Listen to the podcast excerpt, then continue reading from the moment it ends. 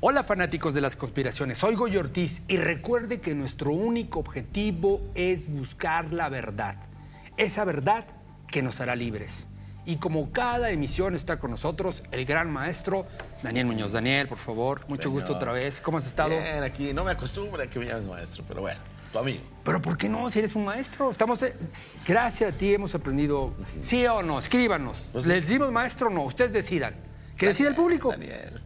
Mira, me llamaron muchos el del sombrerito, que sea el del sombrerito. Yo te voy a decir maestro.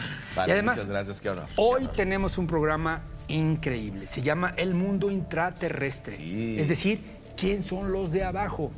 Y la premisa que nos mandó Daniel es la siguiente. Daniel dice que paralelamente con el desarrollo de la vida en la superficie de nuestro planeta, en el interior de la Tierra existen continentes subterráneos, completamente habitados y que nuestra ciencia ha detectado ya que eran motivo de interés de los exploradores de América y de Asia, a quienes se les adjudica erróneamente el descubrimiento del nuevo continente. De hecho. En estos continentes llamados Agartha y El Dorado, ubicados bajo la zona del Tibet y Sudamérica, vivirían grandes sabios y maestros que han estado siempre pendientes de la evolución de la civilización humana desde el origen Y hasta el día de hoy. Es decir, alguien nos está rigiendo. Y cuidando. Ok. Empiezo con esto. Estás hablando de formaciones que se encuentran en el subsuelo Sí, o bien de civilizaciones que habitan bajo la tierra. Totalmente. A ver, platícanos. Estamos hablando, mi querido Goyo, mi querido público, amigos que nos escuchan, que nos ven. Estamos hablando de uno de los grandes temas del gran desconocido. Ya saben que a mí me gusta darles libros, referencias, busquen. Hay uno hermoso, se llama The Smoky God, el dios que fuma, el dios que, que fumante, vamos a llamarle así. Este libro de Smoky God habla de lo que hay ahí adentro. ¿Le gusta leer?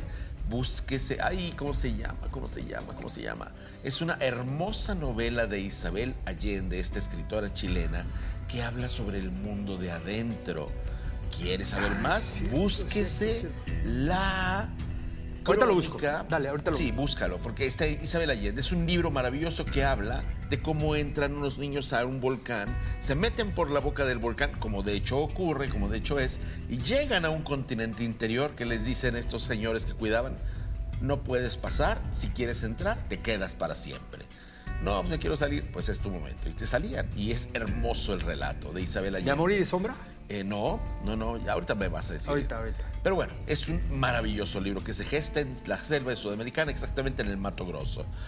Y búsquense también las crónicas del almirante Richard Byrd. Byrd, no como pájaro, con Y, Byrd.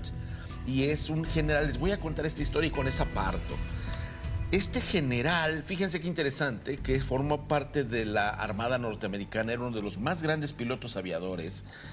Él hizo viajes a la Antártida, inspirado, fíjense muy bien, en lo que Adolfo Hitler pero, eh, propugnaba y programaba. Decía que había una civilización interior y que vivía en la Antártica. Pues bien, el almirante Richard Byrd fue asignado a una de las más, así fue nombrada, ¿eh? de las más peligrosas misiones que se hubieran hecho jamás en la Tierra, porque fue una expedición que se llevó todo su, su regimiento aéreo. Y le cuento, el, el jugo del relato es que el almirante Richard Byrd iba sobre los polos, sobre los hielos, perdón, de los polos. Si no recuerdo mal, puedo que me equivoque en el dato, creo que entró por la zona de la Polginja de Weddell. La- una Polginja, la palabra Polginja es una palabra rusa que significa agua caliente en medio de los hielos. la sola palabra lo dice todo.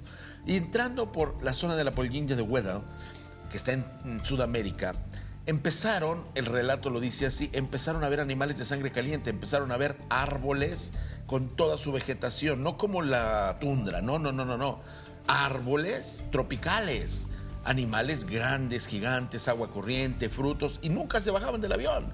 Todo fue en un momento que estuvieron en el avión y cuando volvieron a salir hacia los hielos decían, salimos por el hueco donde estaba el sol, el sol diferente, y entonces los deslumbró el hielo y ya volvieron a salir y se cerró ese boquete. Esto es un relato de un militar, Richard E. Byrd, almirante Richard E. Byrd, y que por esto se hizo una reunión plenaria allá con las autoridades de los Estados Unidos con la Armada, precisamente, con la Marina, él formaba parte de la Marina, y tenía este relato como lo más importante que había pasado porque descubrió que estaba habitado el planeta por adentro. Yo le estoy dando datos, búsquelos usted. Ahí está, yo llevo años investigándolo. Y que cree, no solamente, creo que ya encontraste el libro de Isabel Allende. Aquí no solamente pasó esto, sino que hay una enorme cantidad de relatos entre los indios cayapos. Yo fui al Mato Grosso, yo estuve ahí en Brasil. Tuve la oportunidad de estar en muchos lugares. ¿Y sabe qué? En estos lugares es precisamente donde se encuentra ese tipo de lugar. Creo que es el bosque de los pigmeos. Creo que es el bosque de los pigmeos. El libro de Isabel Allende. Como quiera que sea, Isabel Allende es garantía. Pero este tema se lo voy a contar. Déjame que les cuente una anécdota. Yo cuento anécdotas pocas veces así, pero esta se las quiero contar. Yo te contaba, mi querido Goyo, que yo estuve varias veces en Costa Rica. Y esa vez yo iba pues con una cuestión de... Un país muy bonito, yo lo conozco. Hermoso, mil veces. Y hay tres volcanes en particular que son muy lindos: el Villarrica, el Poás y el Irazú. Bueno, el Poás es impresionante. El Poás no tiene mamá. Yo estaba en el volcán Poás y puede subir uno con el automóvil, es bellísimo. Hay una parte turística. Sí, es bellísimo. Y claro, es como las termas, huele a azufre todo el tiempo, es maravilloso. Yo fui en un tiempo en el que era muy caluroso. Entonces subimos y obviamente el vapor Porque, de perdón, agua... todo el mundo piensa que Costa Rica es muy caluroso, pero no. Es más feo que caluroso. Sí, sí, de hecho sí. Qué bueno que haces ese, ese apunte. Pues bien, fíjese usted, yo estando ahí arriba, pues íbamos con otras personas y todo, y sí, era un poquito de turismo, pero también pues el tema ovni que nosotros investigamos ocurrió que cuando ya estábamos por irnos, así que ya vente Daniel, ándale Daniel, y Daniel haciendo todavía sus tomas como de costumbre. ¿Cómo en qué año fue eso, Daniel? Ay, eso habrá sido como por el 94, más o menos. Fíjese, le cuento, estando allí, ya para salir, sí, sí, soy de los que toman siempre la última imagen para que se cubre el reportaje, se me ocurrió, al cráter mismo le empecé a tomar con la cámara y a través del viewfinder, o sea, la pantallita esa que teníamos, que antes yo la tenía aquí en la cámara, empecé a ver la silueta de una señora que salía de entre las nubes que salían del cráter. Y dije, ¿eh? Así me quedé, ¿eh? Así, así como que cara de what. Y después de la señora venía una persona cargando como unas cajas, como unos guacales, como les llamamos en México. Y la señora se iba dibujando cada vez mejor y efectivamente era una mujer. Era una mujer que venía muy tropical, para el clima allá arriba era muy frío venía como muy tropical, muy en mangas de camisa, las señoras, esas señoras de Latinoamérica que hacen tortillas, así, esas señoras bonitas que hay. Señor, señor, chutaita. Sí, señora, dígame usted. Nos daría, en México decimos un aventón, eh, una colita, dicen ellos, que si le dábamos un ride. Un ride, como decimos en toda América, sí, un aventón. Es que en muchos países no se entiende. Pero bueno, una colita, una patita, que si le hacíamos como guagua. Y total, le dijimos sí. ¿Por qué no? Yo pedí permiso a los amigos, sí, cómo no, ayúdales. Pero ellos no, no, no, no reparaban que la señora había salido del cráter. Entonces yo me fui en la caja de la camioneta con ellos y pues yo la veía y así como que, voy a ver si tiene las orejas largas o algo. ¿Ah, tú creías que algo extraño? Mi querido hermano, ¿cuántas personas conoces que vivan en un cráter de un volcán? No, no, no, no. Y yo la vi salir de un cráter. Y entonces le pregunté a la señora, y aquí viene lo que hace juego con el programa. La señora me dijo, porque yo le pregunté, señora, o sea, yo no sabía cómo iniciar una conversación. a mí me cuesta que no inicie una conversación, pero yo no sabía, estaba quieto. Entonces le dije, señora, ¿no tiene frío? Porque pues ella estaba en mangas de camisa, estaba muy tropical. Y me dijo, y aquí es donde yo me fui así como que, ¡boom! Lástima que no la iba grabando. Me dijo, señor, allá abajo tenemos el sol siempre, nunca hace frío. Allá abajo, dije. Me dice, sí, sí, señor, allá abajo. ¿Y por qué está aquí afuera? Y me dijo, porque hay cosas que necesitamos que ustedes los de afuera tienen y que adentro no tenemos. Ah, caray. Fue muy precisa la señora. Y cuando vi al hombre, el hombre muy desconfiado, muy adusto, muy fuerte el hombre, me veía así como, ¿qué está diciendo? Así, así, con los ojos así, ya saben.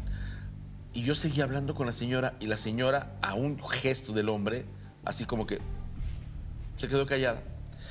Evidentemente estaba haciendo preguntas incómodas y le volví a preguntar, señora, ¿y cómo es allá abajo? y me dijo, mire, ya que pasa la zona de nubes, es bien bonito. ¿Y qué cree? Nunca tenemos noche. Yo he estado, he sido informado, estos hermanos del cielo me lo han dicho, hermano. ¿Cómo puede haber sol interno adentro? Evidentemente, si está en el centro, ¿cómo puede haber noche? Son de esos fenómenos que no nos explicamos. Bueno, y obviamente si la señora me decía, no hay noche, entonces venía de adentro. La señora pasaba no sé cuántos kilómetros, pero llegaban a un continente o llegaban a un lugar en el que veían el sol de adentro. Hay pruebas de Esto, eso. Hay pruebas. para mí esta es una prueba No, viva. no, no, pero eh, sí. Pero hay pruebas de fotografías, videos. Sí, sí, sí, te traje muchas para que ustedes las puedan ver. Ahí les vamos a estar viendo. Ahí, por ejemplo, las famosas fotografías del satélite ESA de, la, de Europa, el número 7, que han retratado este gran boquete, ustedes lo pueden ver, que nos muestra claramente que está hueco, o sea, que hay, que hay una, una oquedad. Daniel, una pregunta. En ese momento, eh, cuando fuiste a Costa Rica y todo esto que te sucedió, Eso me, me ¿para quién era el reportaje o para quién lo estabas haciendo? Para mí mismo y para una empresa de televisión en Italia con la cual estuve trabajando con Giorgio Bongiovanni. ¿Te acuerdas de Giorgio? ¿Cómo no? Bueno, era, iba con él. Giorgio no se dio cuenta. Porque él estaba en su tema de los estigmas y él tenía que sufrirla. Yo seguía siendo periodista. Por más que era su amigo y lo promovía, yo tenía que hacer lo que yo tenía que hacer. Y Giorgio tampoco sabía de mi conexión, de mi contacto. Entonces yo tenía que hacer eso y claramente me impactó. Pero sí, sí, fue muy fuerte, muy fuerte. Tiene que ver esto con. Habías mencionado Hitler. Sí, sí, Hitler Eh, sabía. y Hitler tenía una eh, obsesión por encontrar cuestiones sagradas cu- ocultas. No, no, no, no Eh, tenía ninguna obsesión. Perdón que te corrija. Era un iniciado. A ver. Hitler estuvo en la, en la escuela de Madame Blavatsky. Ah. Hitler fue iniciado en la orden de Madame Blavatsky. Él era Tenía conocimientos, entonces. muy profundos, igual que el Papa Juan XXIII. Y, y- y a Hitler, de, de muchas cosas que le conocemos, una de ellas es explorar la Antártida. O Sí. sea, porque decía que había un hueco que te metía a la, al Por fondo de eso la lo Tierra. que decía del admirante Richard Byrd. Richard Byrd se inspiró en mucho de esto de Hitler. Hitler, Hitler terminó sus días allá en Sudamérica. Hitler nunca se y suicidó. no habrá tenido. eh, eh, Lo tuvo mil veces. Miren, se los vuelvo a contar. Benditos viajes, benditos viajes.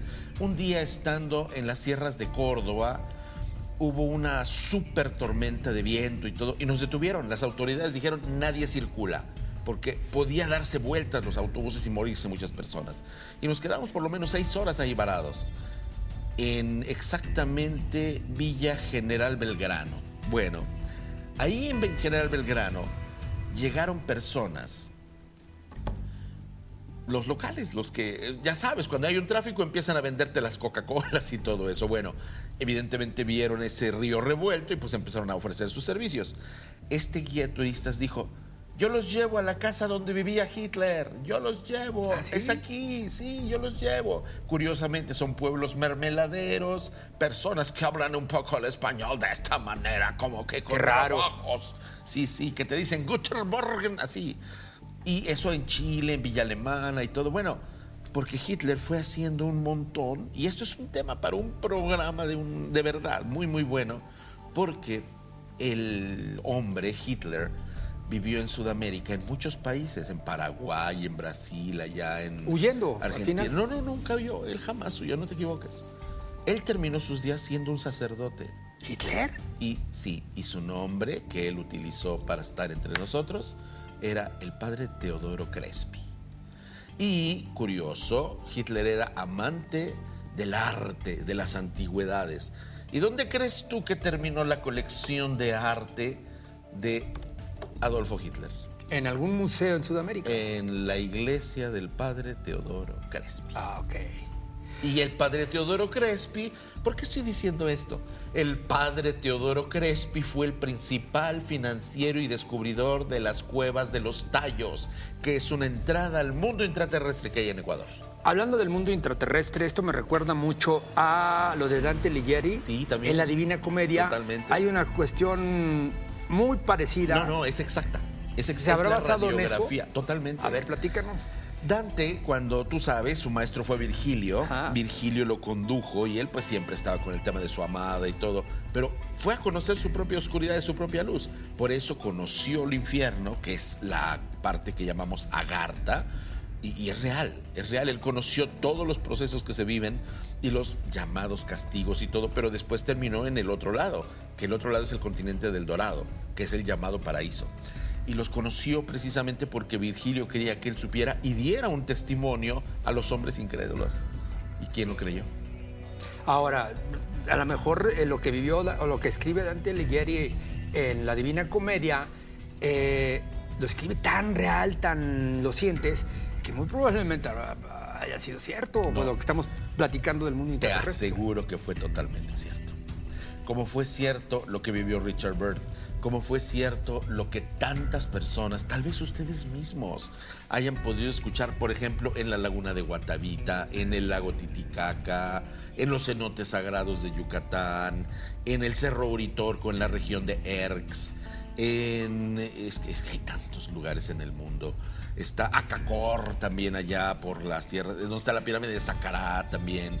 Esto también lo va a encontrar en, ah, en los grandísimos eh, huecos que se están abriendo en Rusia, en la zona transiberiana, que son impresionantes. O sea, Gregorio, hay millones de formas de entrar al mundo intraterrestre, pero las principales son los polos y los cráteres de los volcanes. Y por eso Qué curioso, yo tan solo en estos últimos días, México ya es muy famoso porque en el volcán Popocatépetl entran ovnis cada rato.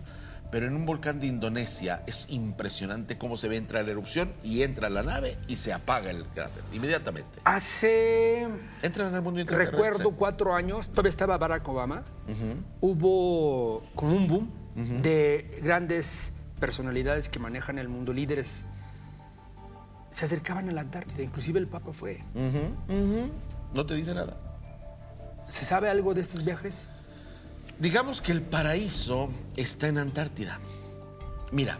¿El paraíso, el jardín del Edén? ¿A eso te refieres? Sí, sí, sí.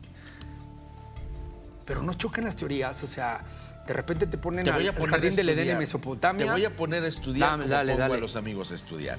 Búsquense la historia de la conquista. Así como nosotros tenemos en México la historia, ¿cómo dice? ¿Cómo se llama este libro de Bernal Díaz del Castillo? Relación de las cosas de la Nueva España. Creo que así se llama. Perdón, puedo equivocarme. El título de todos el autor es Bernal Díaz del Castillo. En la historia de las cosas de la Nueva España, bueno, búsquense el libro equivalente de Francisco Pizarro allá en Sudamérica y vas a descubrir que Francisco Pizarro no venía buscando las Indias, venía buscando al Dorado, así le llamaban. Venimos buscando al Dorado, que es de el hecho, Dorado. películas. Sí, claro, la de Indiana Jones que busca al Dorado. Se supone, según la leyenda, que el Dorado es una persona hecha de oro, vestido solamente con oro, y que, pues bueno, era por lo que venía porque tenía un reino de oro. El nombre de este continente subterráneo es El Dorado. Y entras por el Mato Grosso ¿Te suena? O sea, Indiana Jones podría ser una interesante forma de decirnos algo que Isabel Allende nos dijo, algo que el, almirante Richard Burr nos dijo, algo que todos los que hemos estado sabemos y que hasta en la película Hombres de Negro sabemos que es realidad, porque ese es el lugar en el cual internamente se guardan las civilizaciones extraterrestres antes de llegar ¿Por qué lo ocultan? O sea, ¿por qué tan...? Goyo, en este minuto no te lo puedo explicar, pero sí te puedo decir ¿Qué pasaría si dijéramos esa verdad tan eclatante de un solo golpe? Obviamente, tendrían que salir el resto de las mentiras. Y jala cebra y el suéter completito se deshace. Daniel, pues ¿qué crees? Que nos lo echamos otra vez. El tiempo se nos fue y gracias a todos por... Gracias, muchas gracias, de verdad. Por, por estarnos viendo, por sintonizarnos, por escucharnos. Y recuerden, el botoncito de suscribirse manita arriba y ahí vamos a estar todos con todos ustedes. Ahí apareceremos y no me voy sin una reflexión, siempre me hace pensar en una reflexión. señor. Hemos escuchado muchas historias acerca de nuestro planeta, nuestro mundo, nuestros orígenes. Y puede escuchar muchas teorías, pero creo que es muy importante que usted, cuando escuche alguna de estas teorías, reflexione y algo que alguna vez aprendí con un pastor y me dijo, eh, Dios te da hasta donde puedes entender. Más allá, ¿para qué si no lo vas a comprender? Y así se los dejo. Esto del mundo interterrestre hay que entenderlo y luego lo vamos a comprender. Gracias por estos momentos. Eh, gracias, Daniel. A ti. Nos vemos en la próxima Nos vemos. y hasta la vista. Esto es Conspiración.